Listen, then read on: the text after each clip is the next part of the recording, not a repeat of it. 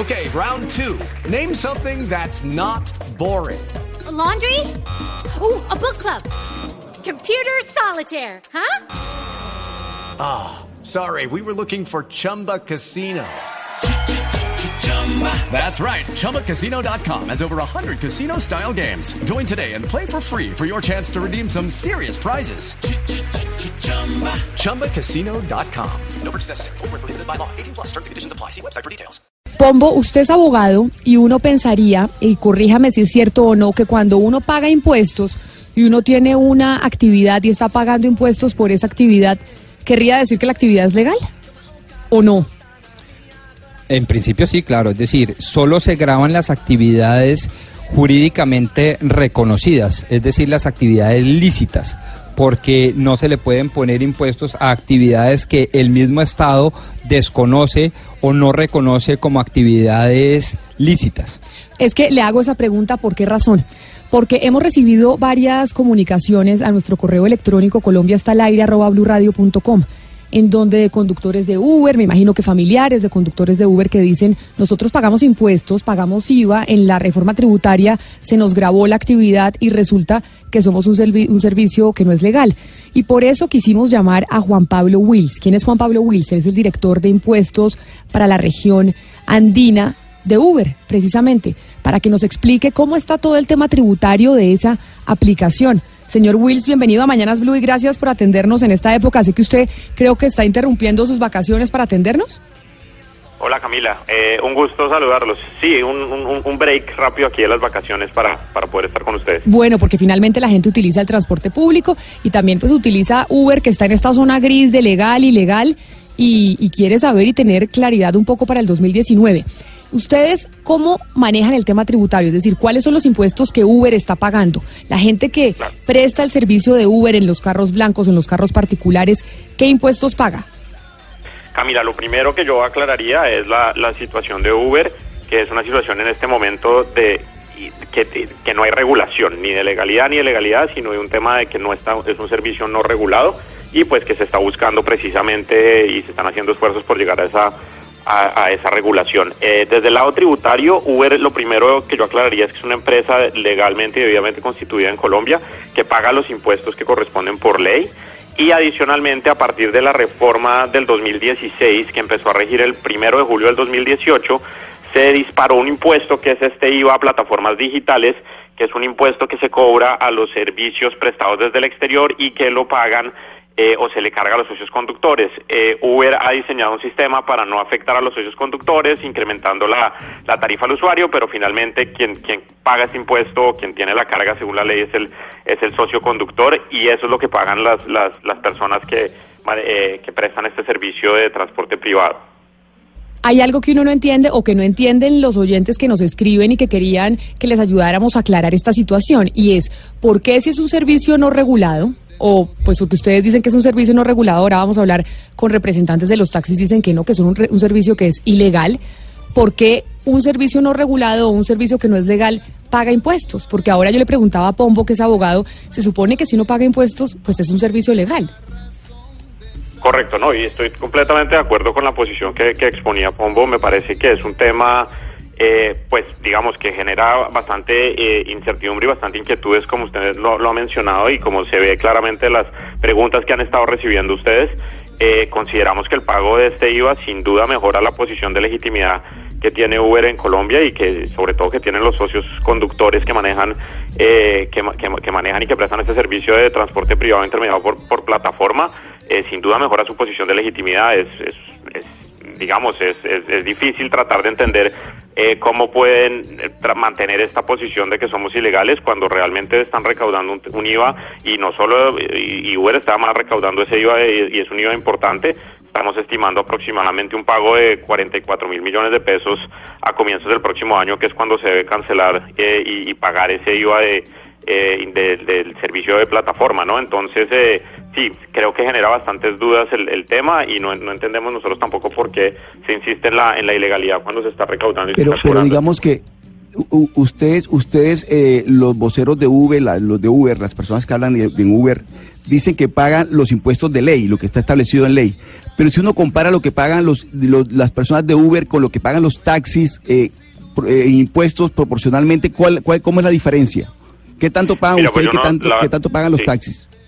La verdad no tengo el dato de lo que pagan los taxis, nosotros nos, nos enfocamos un poco en lo, en lo que nos toca a nosotros y las obligaciones que tenemos nosotros, sin embargo creemos que la, la contribución que estamos haciendo es muy importante y sería interesante tener esos datos de los, de los taxis, pero no los tenemos nosotros como, como le digo, Eh, pero nosotros pues la contribución que, que hace Uber y que va a hacer Uber es de un tamaño bastante considerable de- durante el próximo año y de aquí en adelante con eh, la implementación de este IVA. En enero se viene el primer pago, por lo cual hasta el momento tenemos un estimado de lo que se ha recaudado, pero no se ha hecho ese primer pago del IVA por temas de la, digamos, de, de la regulación y la, como la DIAN viene implementando sus sistemas. Hasta enero no tenemos ese primer pago, pero ya vamos a tener una medición y, un- y una contribución bastante sustancial, digamos, a, al país, ¿no? Se lo digo porque uno habla con los taxistas y los taxistas le dicen a uno, es que nosotros pagamos cinco veces, diez veces más impuestos que los que paga el- el- la persona de Uber y por eso el servicio pues eh, es mucho más barato, digamos, en Uber que, el servicio que prestamos en taxi. Entonces por eso le preguntaba proporcionalmente cu- cuál es la relación que existe entre uno y otro servicio. Sí, como le digo, no, no tengo exactamente el dato. Eh, sin embargo, pues los taxis, digamos, frente a esta nueva reforma no pagan, por ejemplo, este este IVA que se implementó. El servicio público de transporte también está excluido de IVA, entonces ahí tampoco, pues ahí tampoco hay hay un impuesto. Entonces creería pues que hay que revisar eso con, con cuidado porque no tenemos las cifras de los taxis, pero sin duda sí es una contribución importante la que la que están haciendo los socios conductores de Uber a la, a la economía. Señor Wills, yo sé que usted se dedica al tema de impuestos es el eh, director de impuestos para la región andina de Uber, pero obviamente entenderá que tenemos que preguntarle sobre otra inquietud que tienen aquellos que trabajan para Uber y es si la plataforma los ayudará en el caso en que se les quite la licencia, porque ya incluso tuvimos el primer caso de una persona que le retiraron la licencia por 25 años por cuenta de estar utilizando esta plataforma y prestar un servicio de transporte público en un carro particular. ¿Hay alguna política que esté aplicando Uber como plataforma para ayudarle a estos conductores o no? Sí, eh, Camila, realmente como usted lo dice no no es mi tema, sin embargo Uber pues tiene abiertos los los canales de atención a los socios conductores las 24 horas al día, 7 días a la semana para revisar puntualmente al- cualquier caso que se presente de estos y, atenderlo caso por caso y dar la solución que corresponda dependiendo del caso, pero no sabría darle más información que eso. Pero doctor Wills, aclárenos una cosa, porque un negocio absolutamente lícito y permitido por el Estado colombiano es la plataforma digital, amparada en la ley 1341 del 2009, que habla del sector de las TIC y todo ese cuento del principio de neutralidad y demás. Pero otro es un negocio al que los taxistas suelen reprochar como negocio ilegal. Y es un negocio, dicen ellos, que es ilegal porque no está suficientemente regulado ni por el Congreso de la República ni por el Ejecutivo a través de los decretos reglamentarios. ¿A qué se le está grabando la actividad? a la actividad ilegal de llevar pasajeros sin tener las condiciones de transporte y el servicio público de transporte o a las plataformas digitales o a ambas? Eh, buenísima la pregunta y, y me da la oportunidad para explicar un poquito más en detalle el tema. El impuesto que se está cobrando y que se estableció en la reforma del 2016 es un impuesto y es un IVA a los servicios prestados desde el exterior. Entiéndase a los servicios de plataforma prestados desde el exterior. Esos servicios de plataforma prestados desde el exterior ahora tributan IVA. ¿Por qué? Porque se consumen o son utilizados por residentes colombianos. Es decir, si no existieran socios conductores en Colombia eh, manejando y dando el servicio de transporte privado, no se daría ese recaudo de IVA. Y son esos socios conductores quienes reciben ese servicio de plataforma, quienes eh, pagan el IVA. Como le digo, pues hubiera hecho una fórmula para no afectarlos, pero son quienes pagan el IVA. Entonces, el, el impuesto y ese IVA graba a la plataforma desde el exterior, pero solo graba a dicha plataforma y solo se recaudan estos 40 mil millones de pesos que le hablo porque hay residentes colombianos prestando el servicio en Colombia de transporte privado intermediado por plataformas. Mire, doctor Wills, usted decía que obviamente le gustaría saber cuáles son los impuestos que pagan los taxis para poder llegar a hacer esa comparación con el servicio de Uber. Por esa razón también hemos contactado a Hugo Ospina. Hugo Ospina es representante del gremio de taxistas en el Congreso de la República. Señor Ospina, bienvenido a Mañanas Blue y gracias por atendernos. Camila, muy buenos días a usted y a, a todos los oyentes y al doctor Will. Antes de ir con las preguntas, tenemos una noticia de última hora, Eduardo, que tiene que ver con la teniente de la policía que denunció haber sido violada por un capitán durante una fiesta de fin de año en Valledupar. ¿Qué noticia tenemos sobre el capitán responsable de la violación? Pues eh, este hombre, Eduardo Merchán Prieto, acaba de ser capturado. Recuerde que esta mañana se conoció Camila que efectivamente existía una orden de captura en su contra desde el pasado 7 de diciembre. Estos son hechos que ocurrieron a finales del mes de noviembre. La teniente se llama Kelly Joana Sierra. Este hombre acaba de ser detenido en el departamento de La Guajira y será trasladado a la ciudad de Valledupar para su judicialización. Gracias, Eduardo. Qué bueno que las autoridades actuaron rápido. Le tocó a ella salir a denunciar para que finalmente se movieran con el tema de, la denuncia, porque cuando ella lo hizo internamente, con la policía no pasó nada. Por eso ella dijo, lo hago público porque si no es imposible que me hagan caso. Esa fiesta, Camila, fue el 23 de noviembre. Desde ese entonces ella estaba desesperada denunciando por todas partes el hecho. Se vino a conocer esta semana el caso en, eh, en los medios de comunicación y como usted dice, Camila, eso es cierto, ahí sí le corren los medios al escándalo y ahora este hombre fue detenido. No debería ser así. Las denuncias de las mujeres que son agredidas física y sexualmente deberían ser tomadas en cuenta sin importar si se denuncian los medios de comunicación o no. Señor Ospina, usted como representante del gremio de taxistas envió un, eh, un derecho de petición a la DIAN que es precisamente la institución que recoge los impuestos eh, de los colombianos. Ellos en la DIAN le respondieron efectivamente que las plataformas digitales sí estaban pagando impuestos. ¿Por qué razón si las plataformas digitales, este servicio de Uber está pagando impuestos, está pagando IVA y demás, igual se le sigue considerando un servicio que no está arreglado que no es legal?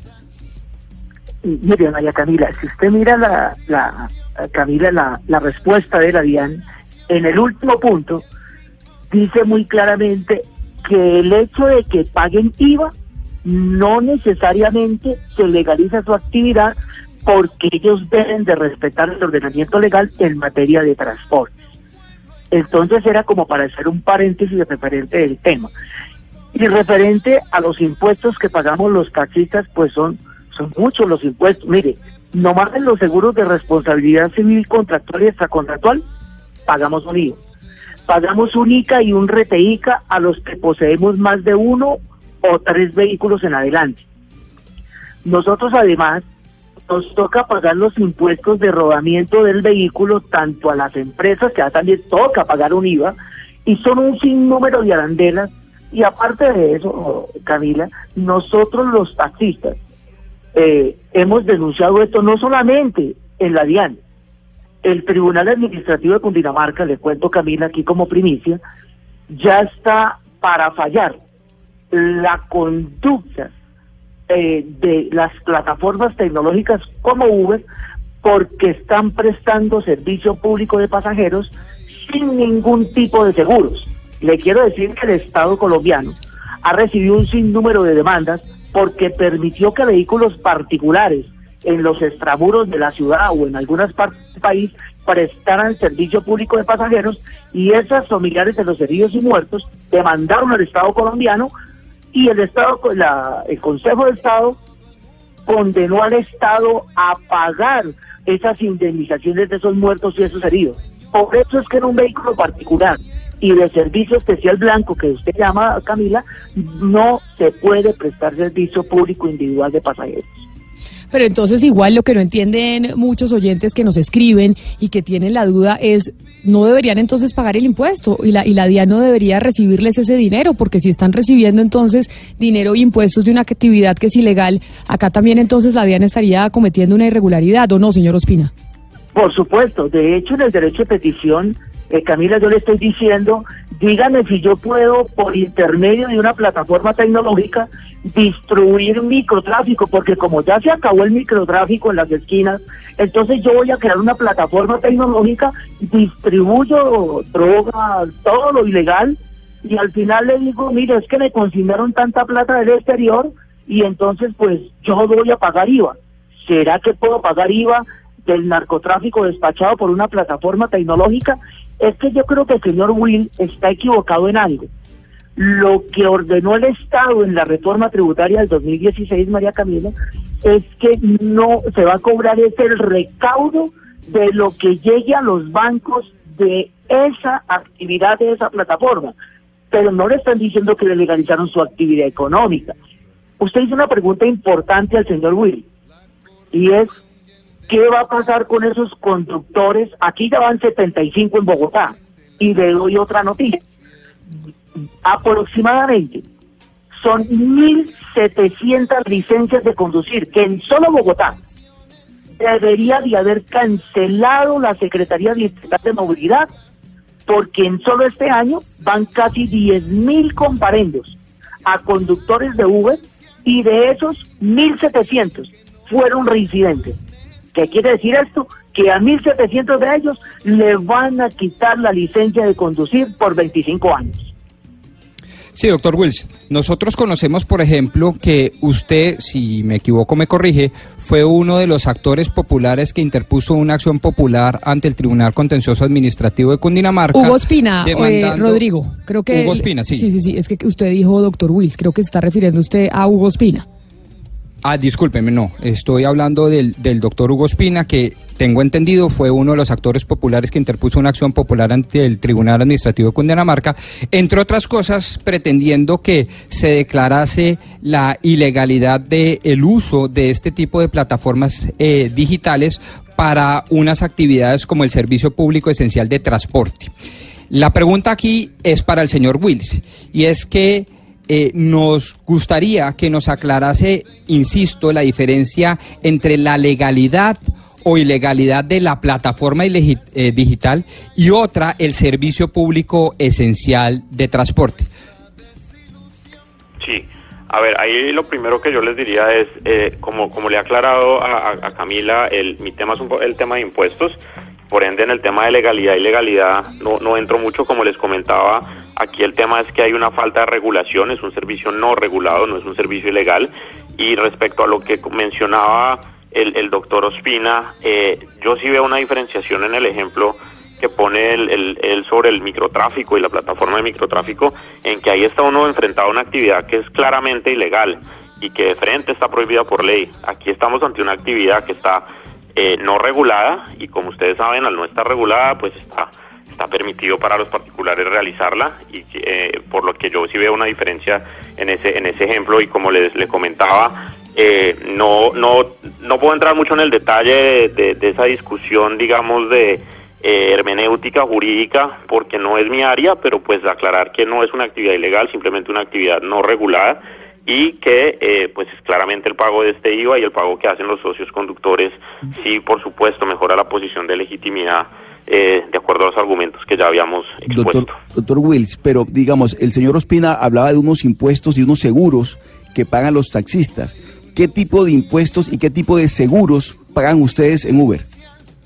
Mire, en, ahí hay otra, tal vez una imprecisión y es, eh, como le digo, no es mi área, pero todos los viajes de Uber están debidamente asegurados eh, y cuentan con, con, los seguros que corresponden para eh, digamos, para, para, cubrir cualquier incidente en los viajes. Sin embargo, pues no, no puedo entrar más en detalle que, que, comentar eso. Eh, y de igual forma, pues los socios conductores eh, en el desarrollo de su actividad y como propietarios de vehículo, pues pagarán los mismos impuestos de rodamiento y demás que deban pagarse, ¿no? Pues como cualquiera de nosotros que tenga, que tenga un carro. Doctor Juan Pablo Wills, director de impuestos para la región andina de Uber, queríamos saber exactamente cuáles eran los impuestos que ustedes pagaban, cuál era la metodología que estaban utilizando, porque teníamos esa pregunta de parte de varios oyentes, si están pagando impuestos, ¿por qué entonces se considera como un servicio ilegal? Y queríamos saber directamente de parte de ustedes cuáles eran exactamente los impuestos que estaban pagando. Muchísimas gracias por habernos atendido esta mañana aquí en Mañanas Blue. Muy amable, Camila, a ustedes muchas gracias y que muy bien. Señor Ospina, y antes de despedirlo, entonces, ¿quién al final va a determinar lo que está haciendo la DIAN? el Ministerio de Transporte es el que le tiene que mandar el mensaje a la DIAN y decirle no siga recolectando estos impuestos porque esta es una actividad que no está arreglada o que es ilegal? Eh, Camila, mire, una precisión sobre el tema de la regulación. Yo creo que el doctor Will, ojalá nos esté escuchando, eh, quiero manifestarle que el Estado colombiano, en el año 2015, en el Plan Nacional de Desarrollo, ley 1753 del 2015, en su artículo 32, parágrafo sexto, creó las nuevas plataformas tecnológicas en Colombia y le dijo al Estado colombiano y al Ministerio de Transportes, les doy seis meses para que promuevan que todas las plataformas tecnológicas en Colombia puedan operar. Entre ellas Uber, Cabify, Mi Águila y todas las plataformas tecnológicas que intermedian el transporte en Colombia. De hecho, el Estado colombiano profirió el decreto 2297 del 27 de junio, de noviembre del 2016, donde dijo que dio las condiciones para que se habiliten todas las plataformas tecnológicas en Colombia. Al amparo de ese decreto, se legalizó mi águila, se legalizaron un sinnúmero de plataformas, ya van 27, que respetaron el ordenamiento legal y jurídico en Colombia y crearon sus propias empresas de transporte. Uber. Pero entonces, pero esa, pero una última pregunta, señor Ospina. Esas, esas, esas plataformas que usted dice fueron creadas directamente por el gremio de taxistas. O sea, fueron taxistas que decidieron crear esas empresas de transporte. No, no, no, no, no, no, Camila. Mi Águila no es una empresa de taxis, es una empresa de servicio especial de blancos. Y ellos se legalizaron y antes prestaban el mismo servicio de Uber y Cabify. ¿Quiénes ¿Qué son los lo- quiénes son los dueños de mi águila, doctor Ospina? eh, que son tres hermanos, el, el doctor Ferman Ocampo, y bueno, son tres hermanos Ocampo, y ellos crearon su propia empresa de transporte y dijeron, yo quiero entrar en la legalidad, porque en Colombia ya está prohibido que un vehículo particular preste el servicio de taxi. Ya está prohibido que un vehículo de servicio eh, especial preste servicio de taxi. Uber, ¿qué quiere, Camila? Que el Estado colombiano le saque un decreto que le diga, tranquilo, trabaje en esos carros particulares. María Camila, en Colombia se ha gastado miles y miles de millones de pesos en políticas públicas para que el usuario y los ciudadanos dejen sus carros particulares en las calles. Mire Camila lo que está pasando hoy. Eh, vehículos de Uber X que están trabajando desde el año 2015 hasta la fecha, esos vehículos han trabajado día y noche como un taxi. Le meten 700 mil y 800 mil kilómetros. ¿Y usted quiere saber qué están haciendo, Camila, en las calles de todo el país?